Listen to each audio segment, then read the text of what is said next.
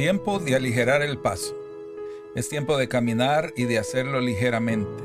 Es tiempo de avanzar, de ir hacia adelante y con la seguridad que yo te guiaré y te alumbraré el camino. Se está escribiendo una nueva historia, se está yendo por un camino nunca antes andado, pero que yo he establecido desde la eternidad para que caminaras por él.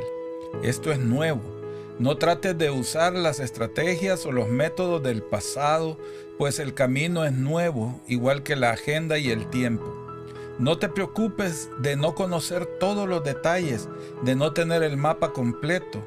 Esto es como una carrera que vas de una pista a otra y en cada una se te revela el plan del siguiente trayecto. Debes ir paso a paso, no con la seguridad de tu conocimiento, sino de tu fe. Yo te anticipo que yo sí sé todo el camino, dice el Señor.